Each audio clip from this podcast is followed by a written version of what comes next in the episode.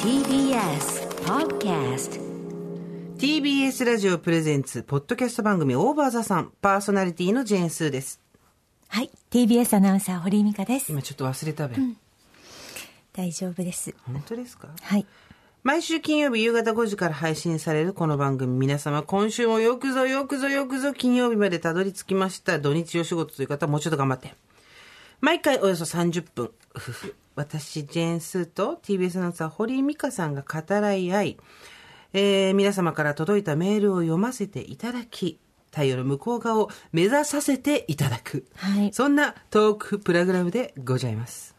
あのー堀井さん誕生日です。おめでとうございます。ありがとうございます。何歳 ?47? 四 8? 四級。あもう9かし祝36です。36おっとかけたおっとかけたかけたまさかの掛け算あでも気持ちはもうあの60歳ぐらい想定してるので、全然なんか、もう毎日、なんていうんですか、のっぺりした毎日ですから、特にあの、今日も変化はなく。なくねはい、うんそうですね。あ、今日あの、収録しててね、今日そのものなんですけれども。おめでとうございますはい。なんかいろんな方から、あの、花をもらったりお菓子をもらったりして。まあねありがたいなと思いますけれども。私も買ってきたよ。わーいありがとうございます。ドンキドンキ嬉しい。何が欲しいって言ってた？タンパク質。ででん B レジェンド。B レジェンド。すごい。リアルスタイルホエイプロテインベリベリベリー風味。てれれれよくえー、これ水に溶かして。これ何日分あるんだろう。牛乳でもいいよ、えー。100ミリリットル80から100ミリリットこれルの水か。が噂のタンパク質。水か牛乳にそれ2杯溶かして。えー、ちょっと私あの真面目に飲みます。はいこれがシェイカ。ープあ嬉しい。すごいなんかこんなそしてその中にテレレレレレプロテオグリカンコラーゲンプラセンタればいいわけよ粉物の特盛り。粉物のところ特でそれを振って1日1杯でいいから飲んでくれ。わかりました。この無尽蔵にコラーゲンとタンパク質がいただけるとは思いませんでした、同じなんですけどね。まあたアミノ酸ですから最終的に。そしてお菓子が食べたい時のためにえ、ありがとう。やだ、これ結構お高いでしょ、この粉物は。まあ、安くはないけど全然全然。えー、ありがとうございます。嬉しいです。しっかりしたタンパク質生活を送ろうと思います。らお高いんでしょみたいなこと言ってたじゃん今ね、はい。今日さえ？え？仕事の合間にロンハーマン行ったのよはい。あのーはい。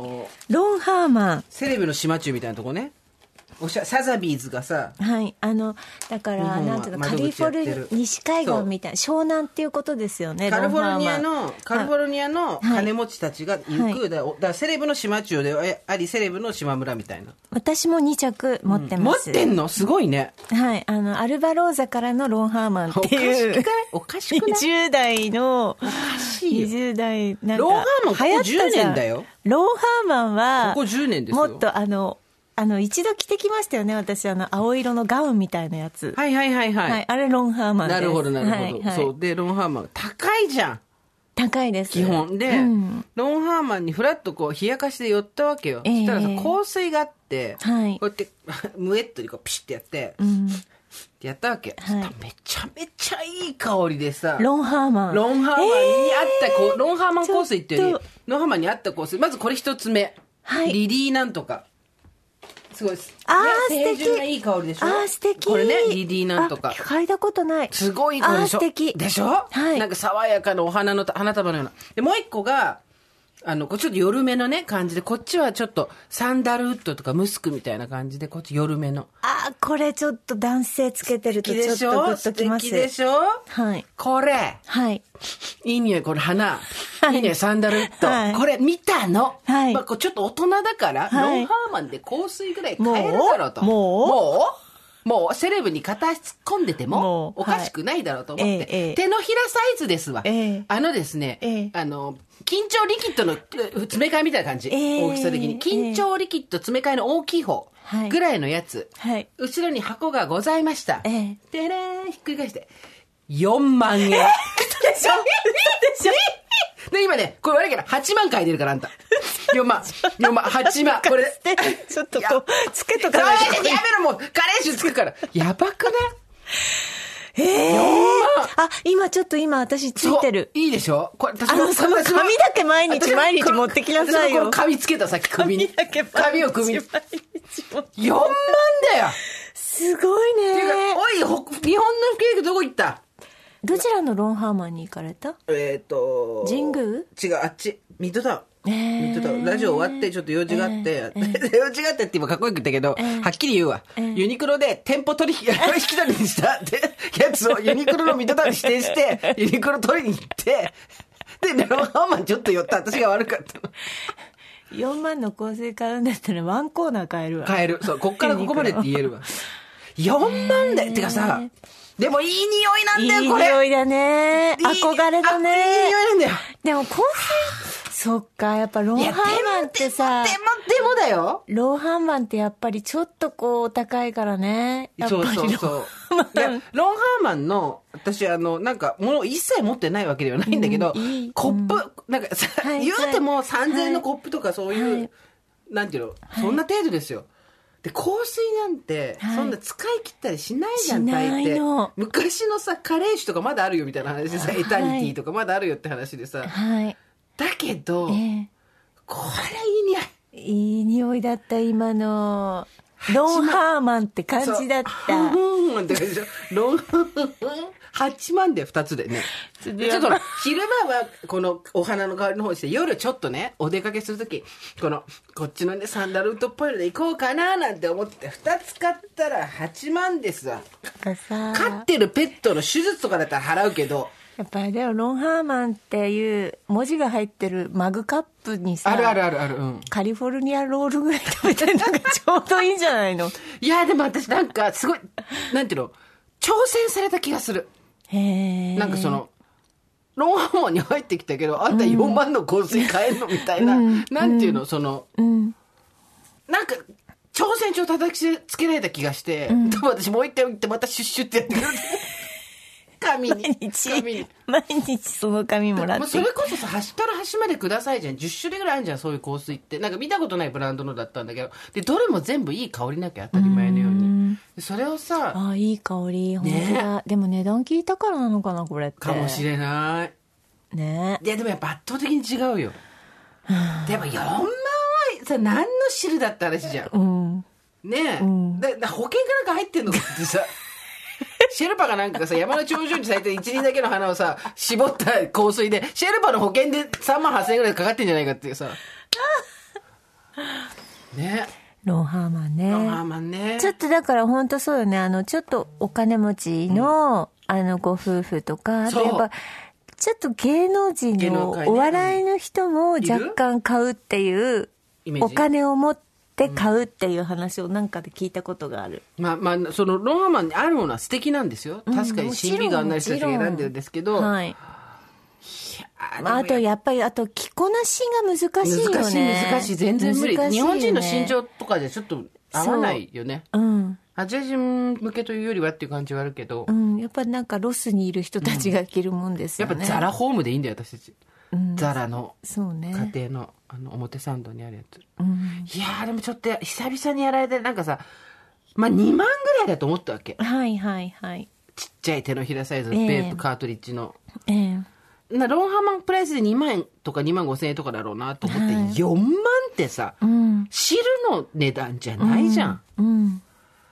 やられましたよ。薄めて使えばいいじほん。とそうでも薄めて使ったらもう一生それじゃん。私死ぬまでそれじゃん。薄めていろんな人に渡せばいいじゃん。私がさ私がすごいさ不安な顔してたんだろうね、若い店員さんがさ寄ってきてさ、とても香料に特徴があるので、一回シュッとやれば24時間持ちますよって。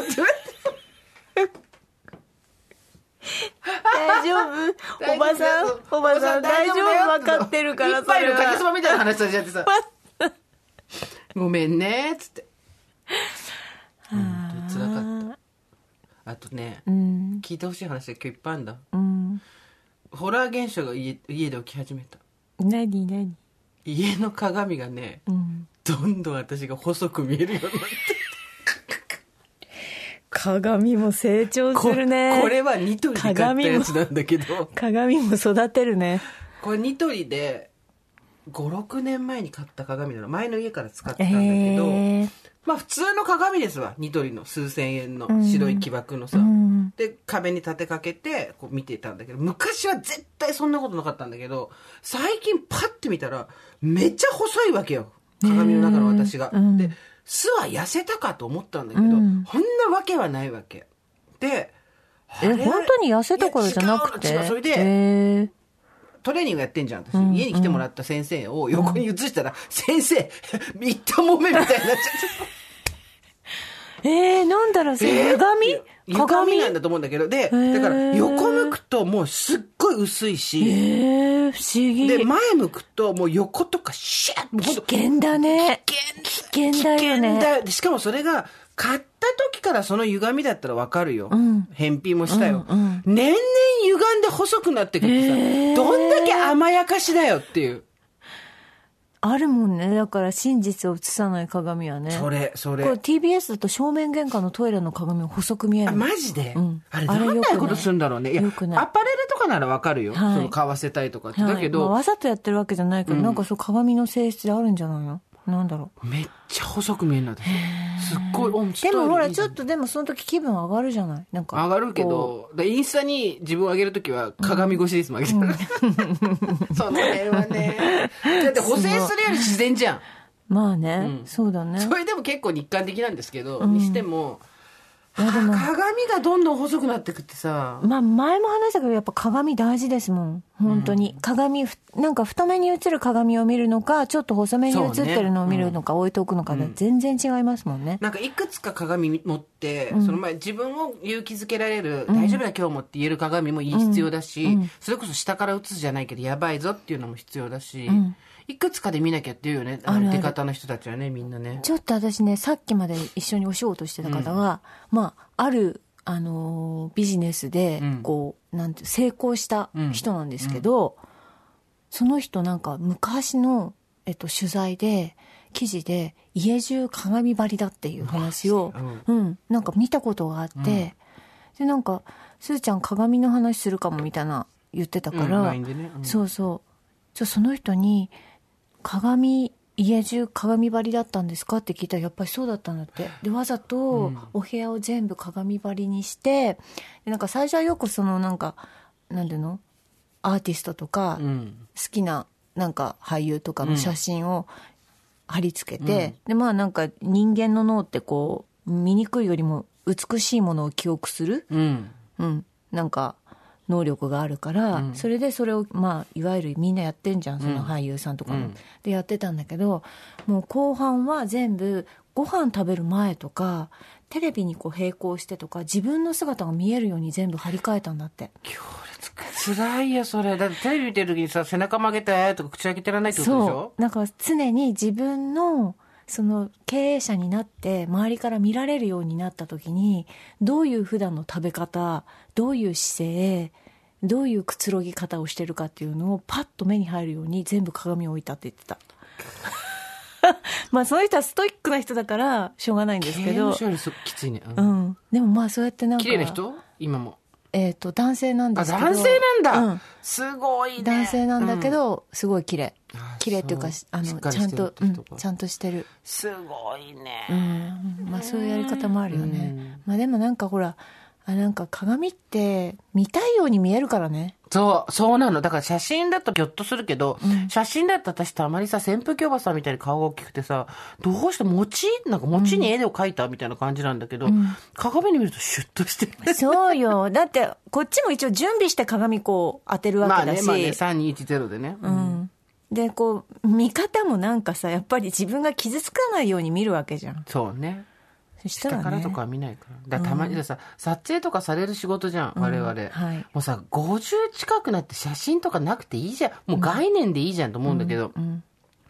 写真撮られるとさ、まあなんていうの、やっぱりその、写真撮られられてないとか、元の造形がどうのこうのとかだけじゃない、その、背中のさ、がちょっと丸まってたりとかさ、んなんか、うんやっぱ写真に撮られるのって、あれ、撮られるの好きな人いるけどね。うんできれば家もなくしていただきたいっていう写真ない方がいいんだけどね、私。本当だよねうんでも普段のこう、なんか小さいところが出るからね、写真にね。出ますわ出ますよ。本当に不意に写された写真とかももう絶対嫌だもう絶対無理だもんね。もうなんか不意に写された写真が可愛い人いるじゃん。どうなってんのはいあれ？はい。なんだよなんかね。一人でご飯食べてるとことかも絶対人に見せたくないもん。うん、うん。なんか乗ってるよね、背中のそうそう方にね。そうそう。なんか乗ってるし、うんなんだ、人間じゃないうん。じゃん、一人のと言える時って。うん。なんか、ソファーとかから降りる時にさ、よいしょとかじゃなくて、私は普通にゴロンってこう、転がって落ちたりするからさ。半分ぐらいしか人間じゃないから。まあ、だからなんか鏡はでも何枚か置いといた方がいいんだろうね。鏡の前でさ、決めちゃうとうさん、キュッとさ、うん。顔が決まっちゃうじゃん。うんでも横から見た時とかがまたひどいんだよね。斜めとかさ。そうだもね。う厳しいね。ん。まあでも強く生きていこうよ。そうね。辛いわって言いながら生きていくしかないんだから。あの、それ最近は、あの、入り口とかで、体温計測るはいはいはい。と顔が出るでしょ、出るね。うん。で、こう、あの、有楽町のビッグカメラに入ってったらさ、なんか大画面にさ、人がこう、いっぱい入ってくるのさ、こう映し出されててさ、はいはいはいはな、あれ？このおばさん誰？と思ったら自分だったとかね、よくあるよね。あるね。おばさん撮ったと思ってね、そしたら自分だったみたいな。ようありますよ。なんつったって。なんかさ、ね、年を取ることは楽しいし、はい大和田さんは楽しいんですけど、ええあの、もしかしたらと思うんですけど、私たち多分天国行くと思うんですよ。ええ行いはそこそこいいんで。はいだけど、その前に生き地獄っていうのがあるのかなって そうね。そうね。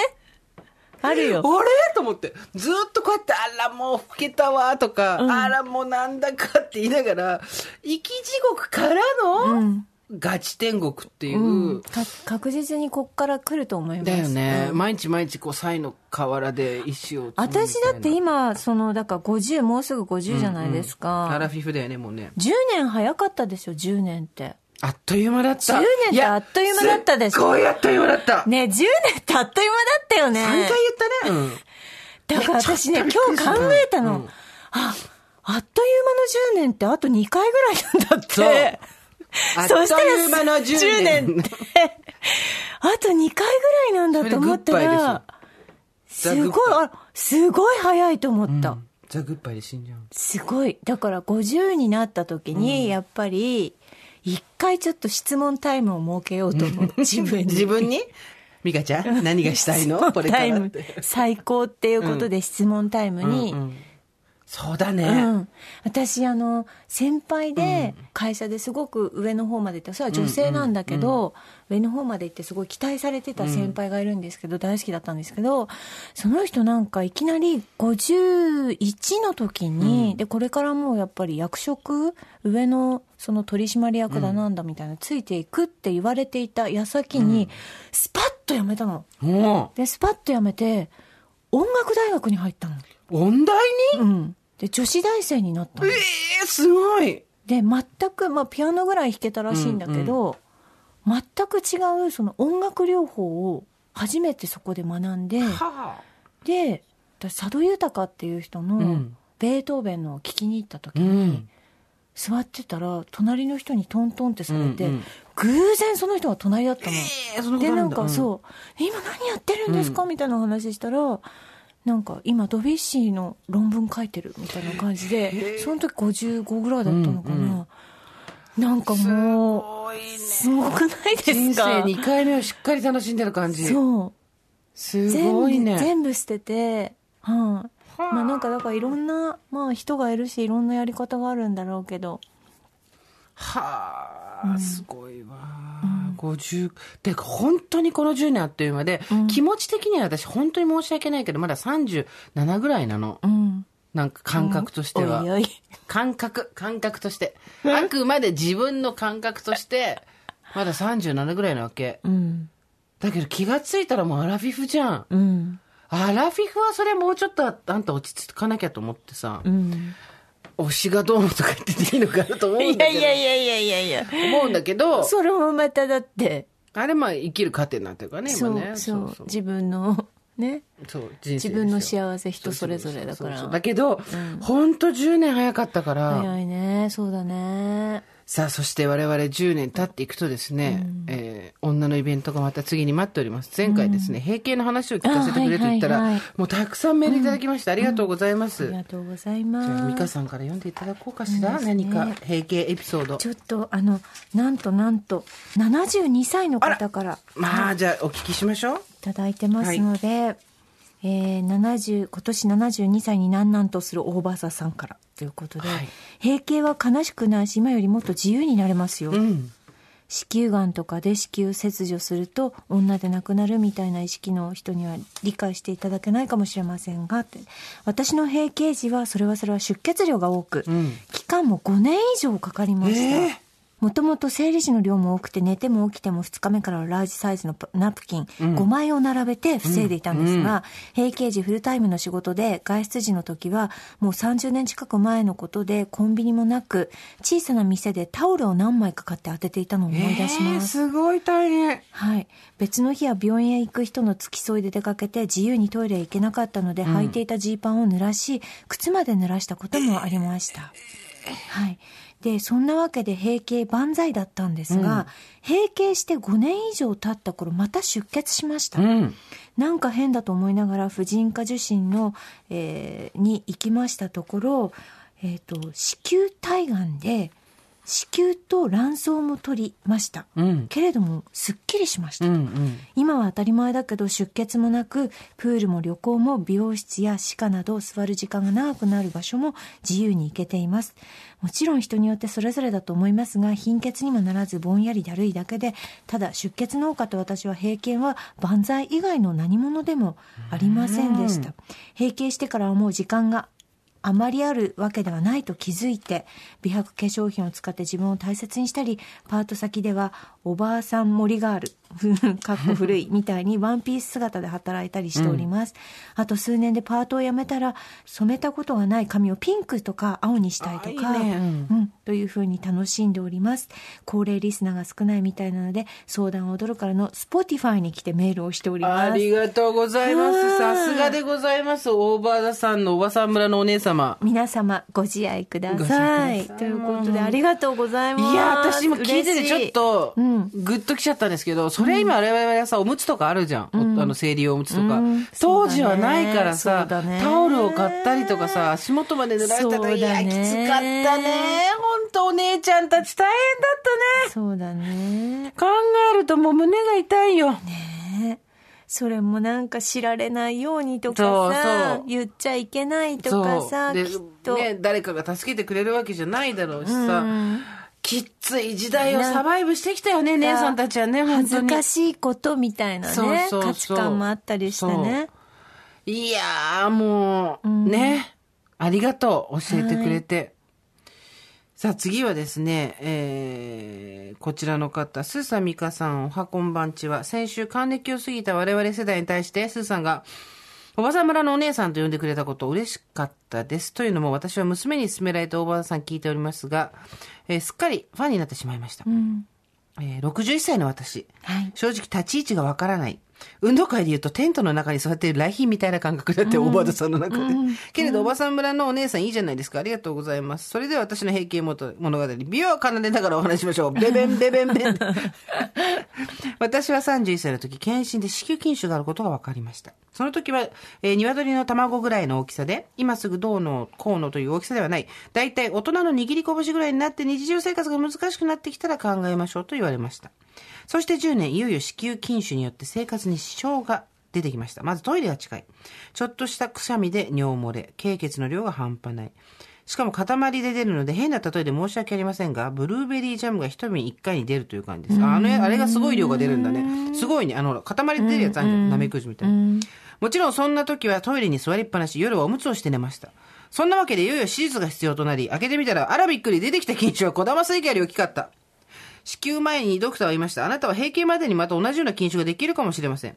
その時私は40歳でしたが、てっきり年齢とともに筋腫ができにくくなるものだと思っていました。もしくは小さくなるものと。しかし私の場合は違っていました。これから子供を作る予定ありますか？ないようでしたら子宮を摘出するのをお勧めします。大きな筋腫をお腹に抱え、寝返りを打つのも辛かった。ましてや生理中の辛さと言ったら、もう解放されたい。そう思った私は子宮を全摘することにしました。子宮がなくなり体は軽くなりましたが、大草原の小さな家のキャロラインではありませんが、もう私女じゃないんだとしばらく喪失感がありました。閉経は人それぞれだと思います。これが私の、えー、閉経物語でございますということで、この方も、えっ、と、禁酒で取ったということで閉経になったんだけど、ちょっとこう、私女じゃなくなっちゃったんだわっていう思いが泣きにしもあらずだった人バージョンですね。ちょっと先輩方からね、たくさんやっぱりいただいてるんで、はい読んでいきたい。はいえっと、今年60歳になるちゃちゃまるさんです。はい生理は52から怪しくなり、えー55歳で閉経をしました。困ったのはいつ始まるのか全く分からず常にナプキンを当てていたこと、うん。何しろ2ヶ月空いたり4ヶ月空いたりの生理だったのでそれから蒸れたこと、うん。もっと困ったのはこれで本当に最後？と確信が これ終わり？終わり最後？これアンコール終わり？って。確信が持てないことで、小旗でおめでとう終了ですというふうにずずっと出てくればよかったのになと思っておりました。閉経するとホルモンバランスが崩れてうん。骨折しやすくなります。なるほど。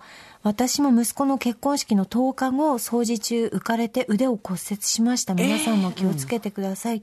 今は、えー20歳下のバンド、フジファブリックに命を削りながら身を捧げている毎日です。素晴らしい推しがいる。いいですいね。やー、あためになる。ねうん、聞いたことなかったから、平家の話。スーさん美香さんいつもポッドキャスト楽しく聞かせてもらっています。初めて投稿します。ももも母42歳。ももも母さん42歳。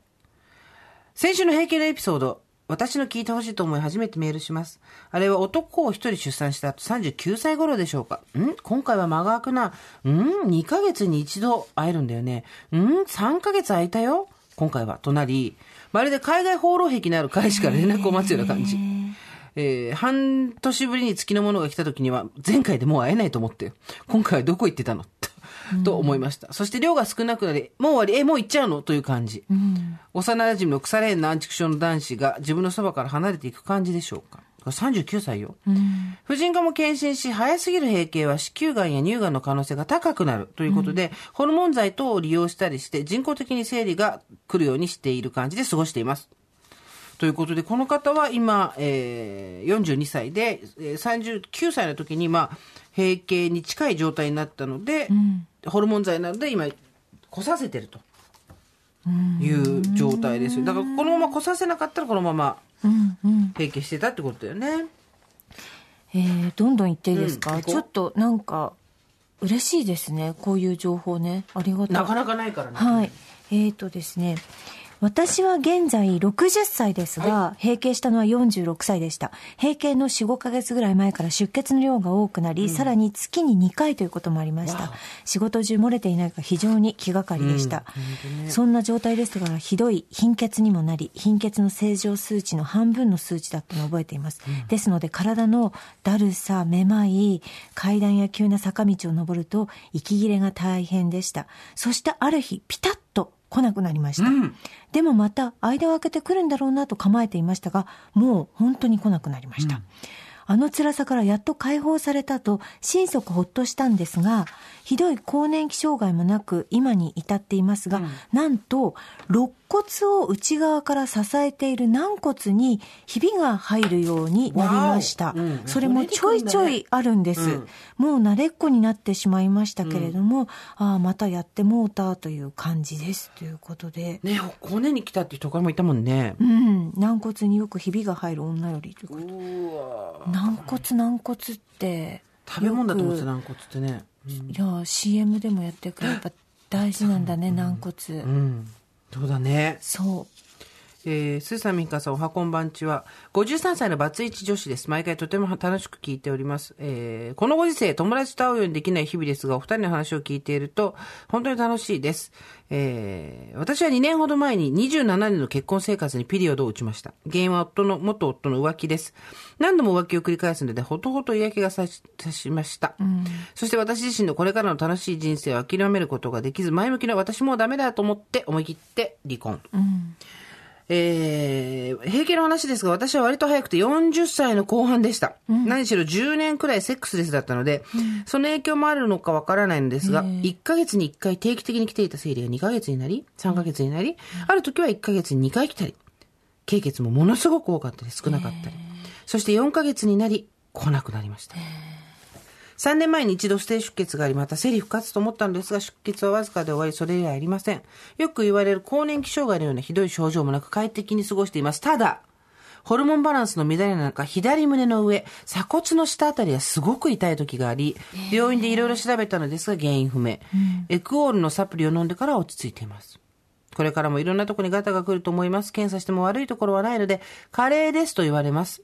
えー負けへんでの精神で頑張ります。どうぞご自愛ください。嬉しい。ありがとうございます。なんかあの今ねこれメール聞いてて、なんか円卓で、ん。みんなで喋ってるみたいな中華、中華料理食べてる感じするよね。そうそう。聞いてよみたいな、どうだった？そういうどうだった？そう。なんですか？大体見えてきたね。とりあえず、ものすごい大きくなったり、多くなったり、少なくなったり、感覚が変になって、ある時突然来なくなるって。でも、量の増えたり減ったりってもう来てるじゃん。我々。うん。どうですか？次。53歳の方。さっきも53歳、ね。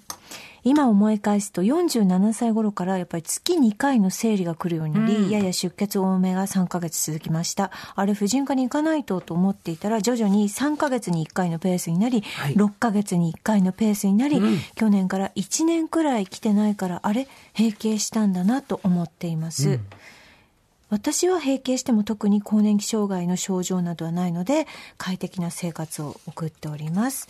ご自愛ください。ということで、皆さんやっぱりこう突然こうね、うん。来るんですね。うん、でもこれで終わりですって判をされるわけじゃないしね。からね。自分で察知するしかないでも一応あれ行くんだって。婦人科行って調べてもらうと、なんとかかんとかって、あの、ホルモンが出てないからこれでも終わりですみたいなことがあるらしい。えー、なんかそれが出てないともう閉経とみなすみたいなのがあるらしい。あなたお母様は亡くなった、だから64。そしたらなんかその閉経についてはおおなんか全然聞かなかったね。あそうん話としては。座りなさい。閉経の話をします。みたいなのなかったねう。ちねそんなこと話する両親ではないんですけど、なんか母が閉経になった時なんか父がおもむろに家族の前で「生理終わったんだよ」って言って、うん。母が恥ずかしそうにして、みんなで笑ったのを覚えてるんだよね、え何だったんだってことは、旦那さんに言ったんだあね。言ったんですねお父にねね、言ったんだと思いますえー、こちらメールいただいてます。ラジオネーム、私も美香さん。私も美香さん。はいロンドンから番組初回を聞いております。56歳です。番組タイトルが英語のおかげで、当地のアレクサにも応募さんで何の問題もなく 心をあかけりてくれる。がとうございますポッドキャストアワードも投票しましたということありがとうございます。私の閉経52歳の時何の前触れもなくやってきました。それまで生理周期の乱れも量の増減も全くなく、ある月から来なくなりました。ほら、違うパターン来た。増減も乱れもなくですよ。ですので体の負担は全くありませんでしたよ。その時は何も思わなかったのですが、数年かけてじわじわと生殖機能を失ったということは人類という生き物にとって無用な存在になったんだと自覚し始めました。過去子供を産まなかったことは棚にあげます。もともと惚れっぽい私の性格。夫がいるので不倫こそしませんが、すぐ人を好きになってしまうタイプなので、それなりに女であることを楽しんできました。けれど、人間の色恋に関する思考や行動は全て種の保存が本能から来ている。種の保存の本能から来ているわけで、その種の保存機能がない体で、脳が色恋に走るのは理論上おかしいと考えるようになり、考えるようになって止められるんだ。近年は恋心を抱くことはなくなりました。でもね、やさぐれてはいないですよ。ポニーテールだって躊躇なくやっていますし。あ、以前だったらあんな人に惚れてたなぁと感じることもあって、客観的に自分を見れてちょっと賢くなった気分でもあります。それにしても、イギリステニスのアンディ・マリー選手のコーチだったお母さん、ジュディ・マリーが、閉経後はむしろリビドーが強まって、悪いことなんか全然ないわよと言っていたのを忘れません。本当にそういう人もいるんですね。それでは、自節からお二人ともどうぞご自愛くださいませ。はいロンドンからご自愛ください。ロンドンでもやっぱ平気はあるんですよもちろんです。どこの国でもねえ平等にあります。うんもう他にもいろいろいただいてて、みんななんか、あの、終わった閉経した時と、うん生理用パッド、うんもしくはタンポンのタイミングが一緒になるわけないじゃん。うんうんうん絶対余ったりするわけ。それどうしてますか？みたいな。皆さんどうされてますか？みたいなの来て。はいはいはいなるほどね窓を拭くのに使ってますって。なんか吸収がすごく良くて、その人一人暮らしだから、はい窓を拭くのに使っておりますっていう。でもなんか肌にもいいからそれこそ鏡とか拭くのもすごい綺麗に拭けそうねあれでね結構ね、あれでなんかいろいろあの、ですごい吸うからさ、うんそうね床に味噌汁とかこぼした時も多分シューって吸うと思うよ。吸う、吸うよ、あれは結構。本当に。高分子級数そっ体で。かそう。えこの方です。練馬区、おばさんネーム、ペチャコ。独身バツなし44歳。えー家にあるナプキン、閉経後どうしましたか？えーナプキンで窓掃除してます。水で薄めた重曹を霧吹きでかけてナプキンで拭くとすごく綺麗だよ。まあね、まあね、全然ありですよね、こういうのもね。あとほらなんか目とかにさあのあったかシートみたいな ちょっとさいいんじゃないの？あれ。なんか多分。あった、ちょっとさえ、私たち世代的にう、ん生理用品の進化みたいなのめちゃめちゃ体感してきたじゃん。そうね。だって一番最初の時のロリエってマジ豆腐みたいだったじゃん。そうねはい。熱いとふかふか絨毯ふかふかでそうそうではいふかふかはい。四角長かったそうそう長方形で。うん。それがなんかそう、ウェスパーとか出てきたあたりからこうなって、肌重いとかさ、いろいろ出てきて、はい。今なんかさ、最近もいや、こいや、やこしいやと思うんだけど、開けた時にさ、いわゆるその、ナプキンのコットンを、こう、止める。っていうかさ、あの、固定するのに、ハートのマークでピンチングとかされてるのあるわけ。へえハートで止めなくてもいいじゃないっていうさ。ここも赤くしなきゃいけないのかよと思うんだけど、違うから。で、っていうのがあったりするんだけど、で、思いっきり本当に昔のロリエって、2センチか3センチあって、そうね。うん。横に一直線のさ、長方形だったじゃん。うん。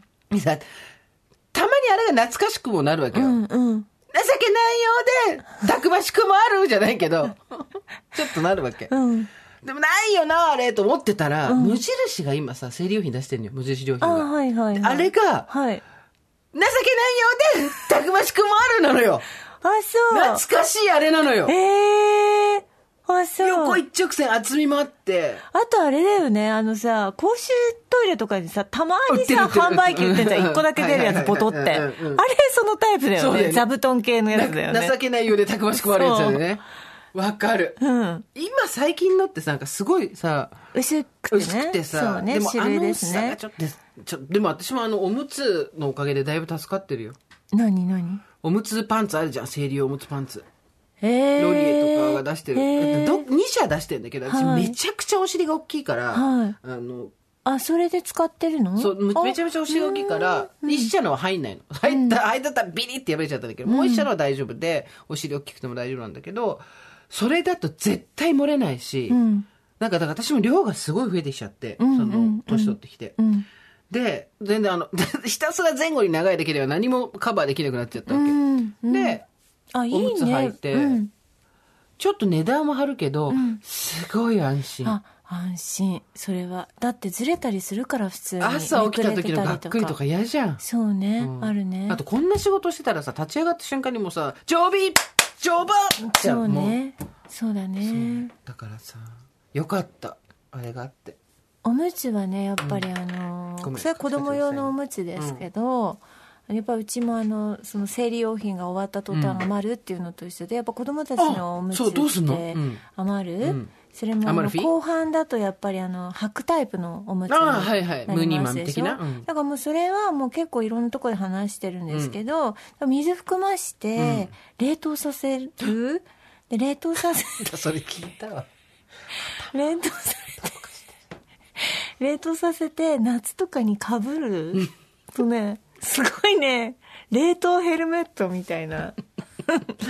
もそうれはねさ、私が考えたんじゃないの、ニュースでやってたの。嘘でしょ？省エネ省エネ家族みたいなのを取り上げてて、うん。省エネ家族の人たちがみんなそうやって頭、まあ、な図鑑即熱うん。だから、あの頭は冷やしましょうっていうことでみんな家族であのおむつを頭にかぶってたの？っていうすごいシュールな家があってでも本当に気持ちよかった私一回やったことありますけどやったんだ。うん、一応やってみました。もちろんいろんなこと体験した方がいいじゃないですか。あの、長くは続きませんでしたけど。ねまあそんなもんですよねはい。はいいや、皆さんの平均エピソードありがとうございました。ありがとうございましたたくさんいただいて、そのね、あの、やっぱりエストロゲンのホルモンクリニックに行って、ホルモン重点療法をしてたっていう方もちょこちょこいたんですけど、意外とその人はいなかったね。一人二人とかだったね。うん。あのーあとね、読みたいんだけど、これちょっと読むとね、絶対ダメなこと、絶対これやっちゃダメですっていうのが書いてあってね、絶対やっちゃダメなことは読めないんだな、なかなかな。なるほどね。そうそう。でもなんか見えないものが見えてきたのはとってもいいですね。すね先輩方の教えにより。そうね。うん。嬉しい。そう。で、まあ、あれですよ。やっぱり3人やれば文殊の知恵、100人寄ったら乗っても大丈夫。我々のやっぱりね、おばさんの、よどこ物置。そうそうそう、コードネーム100人乗っても大丈夫じゃないですか。ええ。で、やっぱりあのーそろそろね、その閉経とともにやってくるのが、顔面の垂れとかじゃないですか。おー、なるほどね。あなたして、あなたはでもいらないでしょ？パンパンしてるから。これここ見て、輪郭のこの間、たるみね？ここのそう、なんていうの、ブルドッグじゃないけど、この、私、顎のラインがキュッとしてるのだけが自慢だったの。はいそれがやっぱり、ねちょっともちゃっとしてきたし、うん。この、太ってはいるけど、首の下の、うんこの、なんていうの、たるみは、うん。これはちょっと違うんじゃないのっていうようなたるみがあったり、あとやっぱり目が開かない。今日もさっき撮影だったんだけど、取材で。目パチッと一回開いてもらっていいですかって言われて。うん開いてるよ開いてるよ、開いてるよ。これな半分閉じてるように見えて、開いてるよっていうさ、うん。眉毛が落ちてきてんのよ。うん。それこそ私たちが子供の頃って、切るメスのそうですね。整形しかなかったじゃんはいだからそのはい顔の横切って切ってあげるあげるあとは目、二重にするとか、はい。とにかく基本メスだったのが、我々が20代の時だっけあのさ、はい。アイなんかプチ整形って言って、はい。目のとこにこう埋没式なんていうの糸をピッピって、うん。あのライン引いて、うん。そこから目がこうパチッと開くようになって二重になるみたいなさ、うん。うん。プチ整形っていうのが流行って結構やってた人いたじゃん。うん。でそこから今度美容皮膚科みたいなのがグイーンって今度登ってきて、最初はビタミン C、高濃度ビタミン C とかだったのが、今その機械を使ってさ、はいはいはいはい。いろいろあるじゃないですか。はいでその、ハイフとかさ、はい。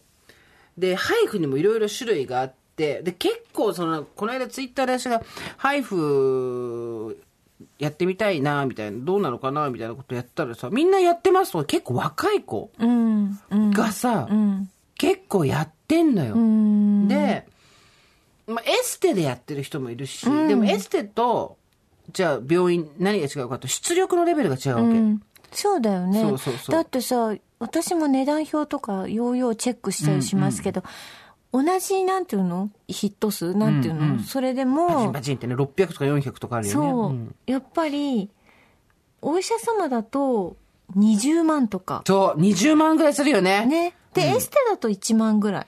そうなのよ。そう、同その差は何じって感じ。数でも。うん。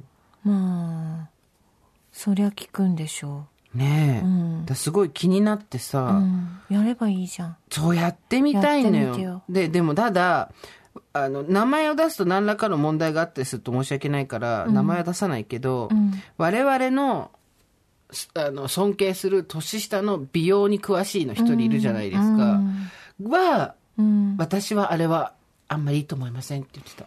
えー、なんかやっぱ顔なんかみんな言うこと同じで反対する人は、ハイフに反対する人は結局中に熱を通してその自分たちの肉を一回ギュッと縮めさせるからその肉を焼いてる肉が焼いた肉が縮まるのと一緒だから、うん。そんなの後からどうなるか分かんないとかその肌自体の縮ませっていうのがうまくいかなかったらどうするんだみたいな。でその肉を焼いたら縮んだっていうような感じで顔のたるみが縮んでるやつだから不自然だっていう人もいるし、ただそもそも論として皮膚に何か美容整形でメス入れるんじゃない、肌をきれいにするのとかっていろいろあるけど、そのうちのいくつかはそのいわゆるわざと皮膚および筋肉細胞およびその角質層からその下ね筋肉層までの間を傷つけることによって自然治癒力自分の回復する力で良くなることでこうそこにわーっと血液とかが集まってきてぐっと肌が生き蘇ってくるみたいなことをやるのもあるからさ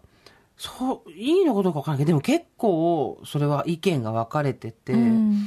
私もやってみたいなとさなんかさ、うん。肌細胞をなんか繊維が細胞を抜いて培養してまた入れるみたいなさ、はい、すごいねありますよね。細胞修復細胞修復って。すごい、ね。細胞修復って何？本当に、ね。うん。あの、テレビでやってたけど、新庄は糸800本入れてんだよ。もう私新庄のインスタフォローしてるけどすごい綺麗だもんそう。ピギアーって80本だったかな。800本じゃないですよ多分入んないよい 糸が入れてんだよ。で、すごい美容整形してるの自分カミングアウトしてんじゃない、あだってすんごい顔変わってるもん、今。そううん。まあだから、あああいう、だからポジティブ整形とはまたちょっとさ、いや、で、そんなこと、私たちもポジティブ整形じゃない？ポジティブに、うん。あの、ちょっと、ちょっと良くなりたいっていうね。これでなんか人生なんかなんとかしようとかそういうことじゃなくて、ちょっと気分良くなりたいみたいなそうよことですもんね。そうだ脱毛のさあれもそうだしさ、何？あのフォトフェイシャルみたいなシミそばかすニキビ跡みたいなのもやってみたいし、うん。あとダーマペンってやってる人いる。ダーマペンって何かと思ってなんかペンみたいなのでジッチッチッってやると顔がにペペペって穴開けてそっからもうあのああ養分がハーって入っててこの雑な説明わかる 昔ってさケミカルピーリングぐらいだったじゃんあったのって、そうですねケミピーケミピーって言ってたじゃんね可愛いわあんな頃が私もね、でもね、ハイフはやってんの。嘘やったの？あのね、エステでやってるから。あ、じゃあ出力弱子ちゃんじゃん。だから、んあの、な、なんか何個かやって、うん。えっと、8000円とかなの。安いわ。だから多分、あの、家、家の美容機器と変わんないんだと思う。あの、通販とかで売ってるやつのやつと。変わんないんだと見てる。でも、やっぱり、ん相当痛いと思うよ。あのすっごい痛いんだって美容、美容、なんていうの？美容皮膚科でやるのは。なんか、ウルトラフォーマーとか、ウルトラセ、ウルトラセブンじゃないな、なんだろう、なんとか Q とか、なんかいろいろあるのよ、名前が。で、機械が違うわけ。で、もともとはイスラエルで使えた結構韓国がその作って、その後、機械がどうのみたいなとかいろいろ見てさ、もう沼でさ、無限に調べられるわけよ。私も調べたけど、やっぱり、で、麻酔もして大丈夫って書いてくる。もう麻酔自体がもう顔に、え、顔に麻酔ってなんかね、どういうこと？正気ガス入れるとこもあった。鼻に正気ガス入れて、ってことは、でも、ウルセラがすごい痛いって言われてたじゃん。うん。あの、ウルセラはもうめちゃめちゃ痛いって聞いたけど。ササーマ、なんか、だ、だ、サーマクール。みたいな 私たちもね、呪文みたいにしか覚えてないの。何が何だか覚えてあーもう考えただけで痛いめっちゃ痛いって言うじゃん。あと注射嫌いだからもう全然いや注射じゃないからそうでも、あとさ、そのさ、水光注射とかさ、白玉注射とかさ肌がプルンプルンになるやつとかさ、はい。あるじゃん。うん。で、もうなんか、本当に、何何マジ教えてっていうか、これもだからその VIO じゃないけど、もちろん何自己責任じゃないけどさ、ちゃんとしたクリニック見つけて行ってくれって話だし、もうこれ聞いてる人たちの年で安ければいいっていう話じゃないと思うけど、なんかやったことある人の話聞きたいよね。そうですうね。ん。なんか、例えば、ヒアルロン酸を打って、焦げ、そげた方が、焦げた方が戻りましたとか、ボトックスをうん。眉間に打つことでシワが消えましたとか、ケミピーまでやってますとかもそうだけど、もっと上のその配布、医療配布30万ではい。やって悪いけど別人だよはい。みたいなことなのか、なんかさ、うん。もう名前がすごいいっぱいあるから、これがいいとか、これが悪いとかね。私はもう額にこのシワがあるから、それもあー言ってたね。すーちゃんにもずっと言ってるけど、うん。もうな、もう先輩でやっぱりそのすごくやってる人がいて、その人も額にシワがすごくって、うん。で、ボトックスやったんだけど、やっぱ目がつり上がっちゃって、もうどうしようもない顔になって、で、その先輩にボトックスっていいんですか、って言ったらもう、ミカちゃんは絶対顔がつり上がるからやめた方がいいって言われて。顔がつり上がるってだからこういう二重の人とか、うん。目がパッチリしてる人はもうここが、あの、固まっちゃうと？おでこが？おでこがうん。固まっちゃうわけじゃん。うん。そうすると、つり上がるっていうか、目がもうドシーンってこう落ちてきたりとかするんだって。ええ。その3ヶ月聞いてないよ、そんなの。だから、ちょっと目が大きい人はうん。考えた方がいいよって、その人は言ってた。その人はプロじゃないからうん、体験談の上でね、うん。言ってるんですけど、もう私さ、本当体はこのままのもちもちゃでいいから、あと筋トレしてなんとかこう、なんと下がんないようにするから、顔と首だけちっちゃくなってくれないかなって、ちょっとドラえもん、多いドラえもんみたいな思いになってきたんだけどさ。どこやりたい？え、だからおでこ？下おでこ。これだけね。うんで私、あの、結構あの、ナレーションしたりとかあ、常に喋ってるので、口顎周り口は。うんの顎周りはね、あんまりシワがないなって思ってるんですよ。ほうれい線も出ないし、やっぱなんか一日こうやって口を動かしてなんかナレーション読んでるってうん、うん、すごいなんかいいみたいで。そうだね。はいうちの姉とか同じ母とかやっぱほうれい線出てたりとかするんで、ね。うん。多分そこが違うんだろうなと思ってて、うん。やっぱおでこですよね。おでこですよね。おでこと、私はこのフェイスライン。うんフェイスラインと目。本当に。なんでこんな、でもさ、ミカちゃんと私とやり始めたあたりから、私目は落ちてきて、なんかね、コンタクト、大人になってまたコンタクトにしてから落ち始めた。コンタクトのせいで目が落ちた気がする。だね気のせいかもしれないけど。ねその眼科何でしたっけ？いつも言うけど私たちなんとか懸垂なんだっけ？眼科懸垂。いいんだっけ？そう、あの、まぶたをね、整形して。そうだ、とにかく、でこれも何回も喋ってる話だけど、いつもだよ、全部だよ。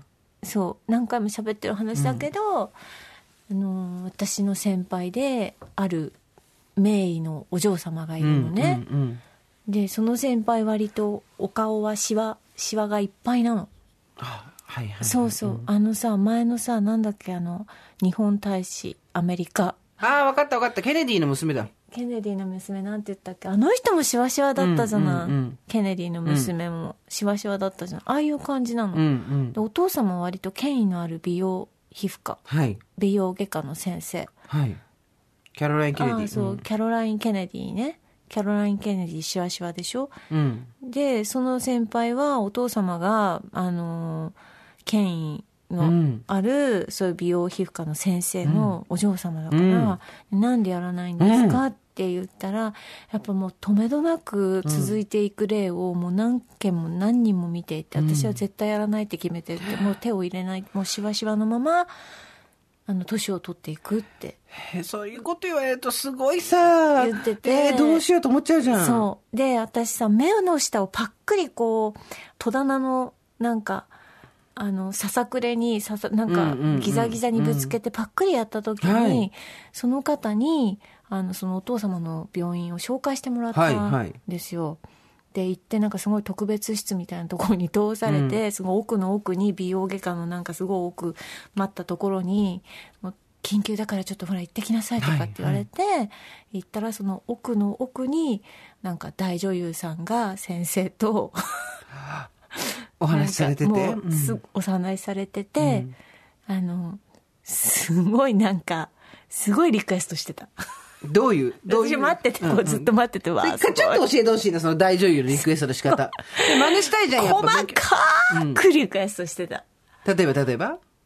なんかそのなんかちりめんみたいなところを、うんうん多分もうどうしても消してほしいもうここ、ここですここここここ、みたいな感じでこのちりめんを消してくださいと。はい、うん。やってました。だからまあいろんな人がね奥まったところできっとやってんですよ。そうですよ。あのね、あの、パッといるだけで綺麗なよ50代なんてのはいません。うん。あとね、私、いつ、あの、こんななんか普通にお茶しゃべお茶しながら喋ってるみたいな。毎週そうじゃん。本当ごめんなさい。私ね、額のシワのある女優さんをね、かなりチェックしてた時期があったね。ほうほうほうほう10年ぐらい前。うん自分がこう気になった時に、うんあ、この人もこの人のだって思ってたけど、うん最近その人見るとなくなってるシワが。ってことは。でも、額のシワがなくなる、一回後ついたシワがなくなるなんてそうそうないでしょ。魔法しかない。よね。魔法し、魔法か糸しかない。うん。だから、やったなって言って、旦那さんとテレビ見てるとか、ね、聞いて聞いて、この人ね、この人ねっていうのは ずっと言ってると、もう、もうお前うるさい、本当にもう、好きだよな、そういうのって言われる。そりゃあね、我々だってね、んたるんだところ、首や顎、目元、ね、はい。はい。あの、治るんだったら治したい。でも今さ、その若い子たちが結構、その値段が安くなったじゃん、エステとかで、ええっていうのもあるからだと思うんだけど、私たちの時ってやっぱ切ったり貼ったりしかないから、20代やることなかったじゃん、正直。うんうん肌をきれいにするとかしかなかったじゃん。でも今そうじゃないからさ、その、20代の子とかがハイフとかガンガンやってんだよね。すごいよね大丈夫かね、あれ。うん。ボトックスもやってるよね。やってるエラ取ってるもんね。そう、エラ取ってる。ね、キューってなってるもんね。そう。だから、あの、完全に、あの、我々が子供の頃になりたくなかったおばさんになりってきてるよね。そうねいいの？可愛いの？に、やめ今そのなままさい。でいいのやめにってさ。なさい。でも心配よ、やっぱ心配だよね。り。だってまだ顔変わるじゃん。うんで私たちなんかもう崖っぷちじゃん。うんだから、もう落ちるか、すがるかだけだから、こっからは別にもういいでしょ、変えても。そうそうそう。んもう半年に一回ややりや続けていっても、そうそうそう。なんか老いと一緒にさ、まあ、なんか少しずつね、うんそうそうだけど20代からやるなんかでも違うのかもねそんなうるさいなって感じになっちゃうかもしれないけど、うん多分そうだと思いますよみそんな将また将来になったらまたそれはそれでまた何かが出てきて。そうだ。うん。だけどあのおばさんたちに教えてほしい。ボトックスは打ったの、ヒアルロン酸は打ったの、ん。ハイフは美容皮膚科でやってるの？それともエステでやってるの？エステでやってるの？そう。あと、なんか、他のダーマペンとか、うんなんだっけ、サーマクールとか、はい。ああいう呪文みたいなやつもやってるの、っていうね。うん。ここをやっぱちょっとみんなに教えてほしいよね。そうだね、いやー、これどうしようかなと思ってさ、しかも本当にさ、全然値段が違うじみてよあゃ。なんた。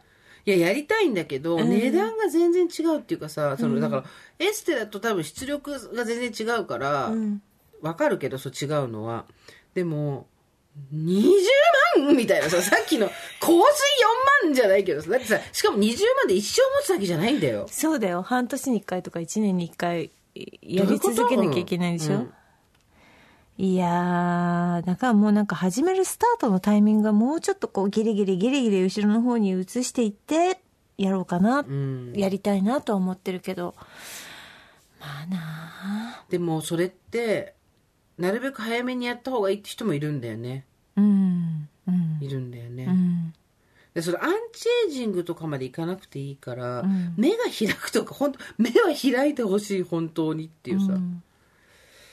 思うんだよね。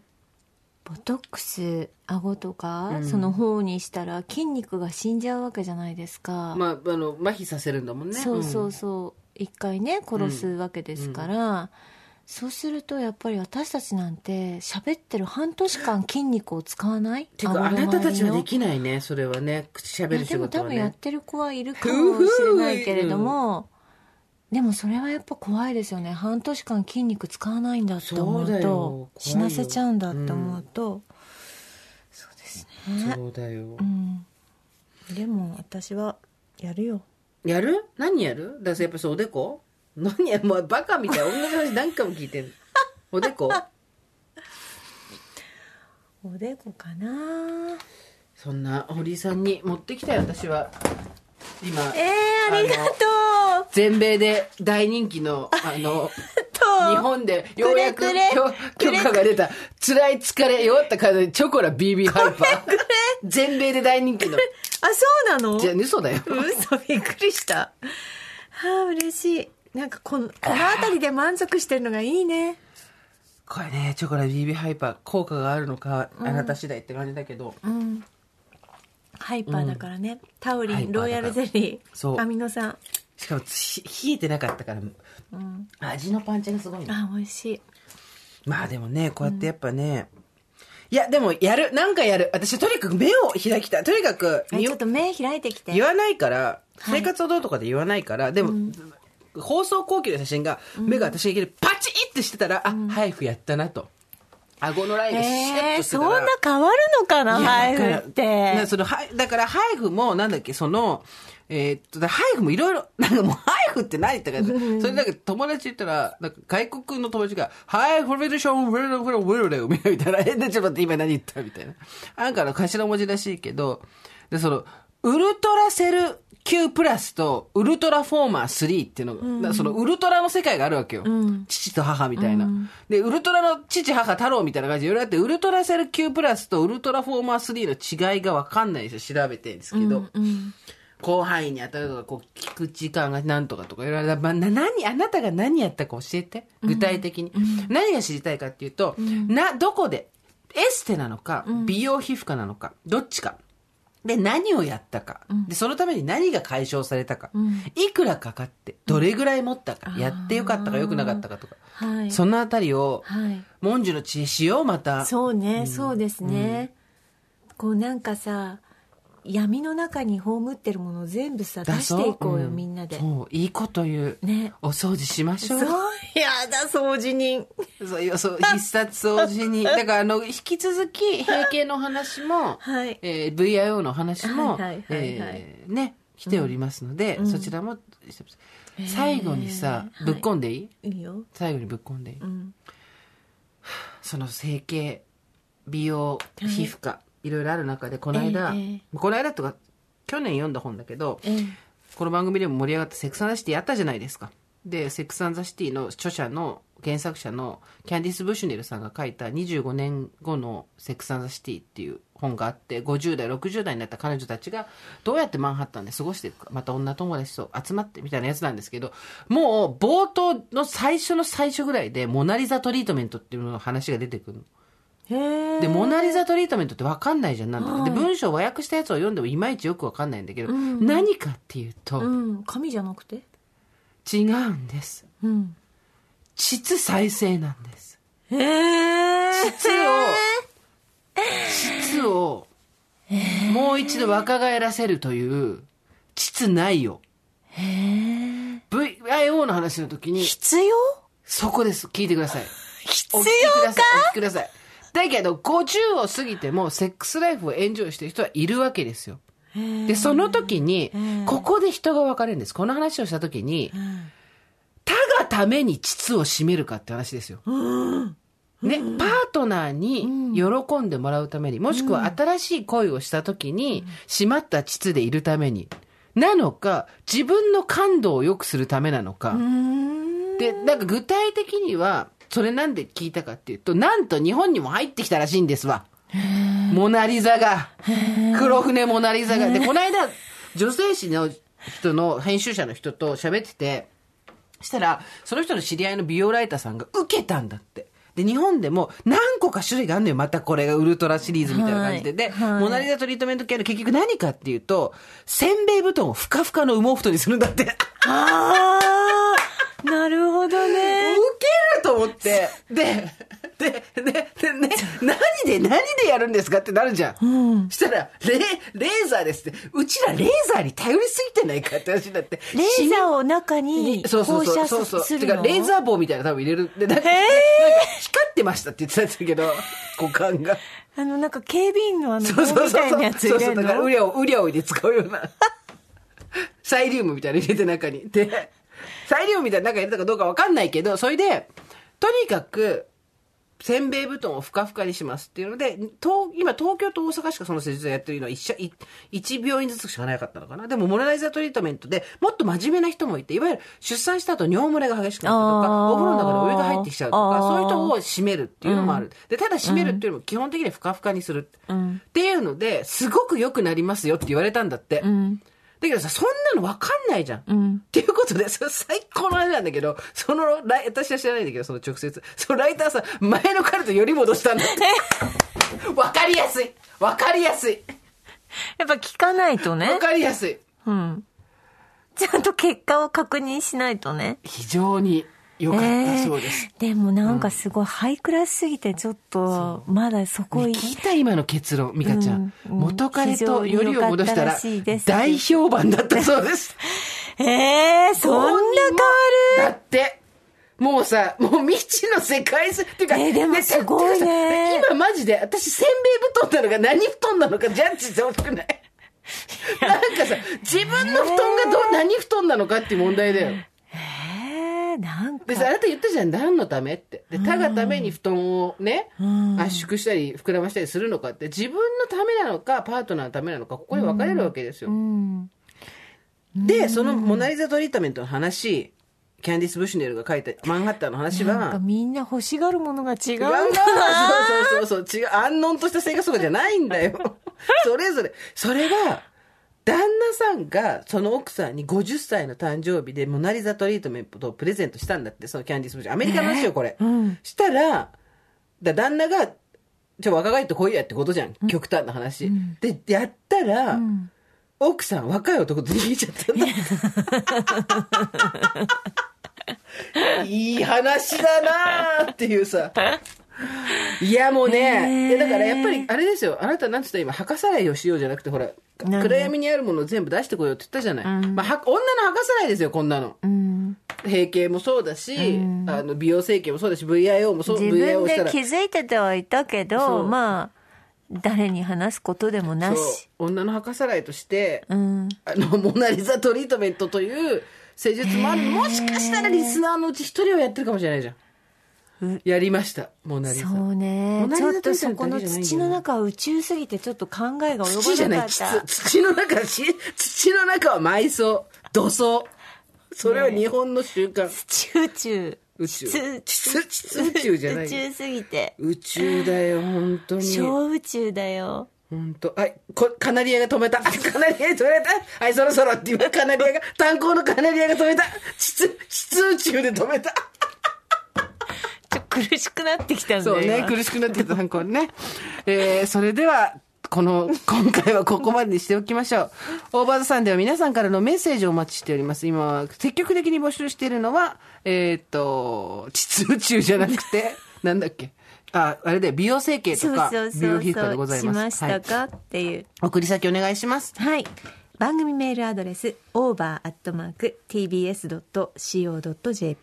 over.tbs.co.jp です。アルファベット小文字で over です。さあ、そして、えー、私事でございますが、生きるとか死ぬとか父親とか、こちら私の原作本からのドラマ化、テレビ東京で4月9日スタート、深夜0時12分から金曜日、ぜひ見てくださいね。そして、はい堀井さんの本も、あ、もうすぐじゃん。そうなんです。4月7日、音読教室というもので出しますので、ぜひ皆様、あの、ご購入されてください。はい、4月7日がミカちゃんのはい本、9日がジェンスのドラマでございますので、はいえー祭りでございます。よろしくお願いします。はいそれではまた金曜の夕方5時、オーバーザさんでお会いしましょう。ここまでのお相手は、TBS アナウンサー、堀井美香と、ジェンスでした。オーバー。TBS Podcast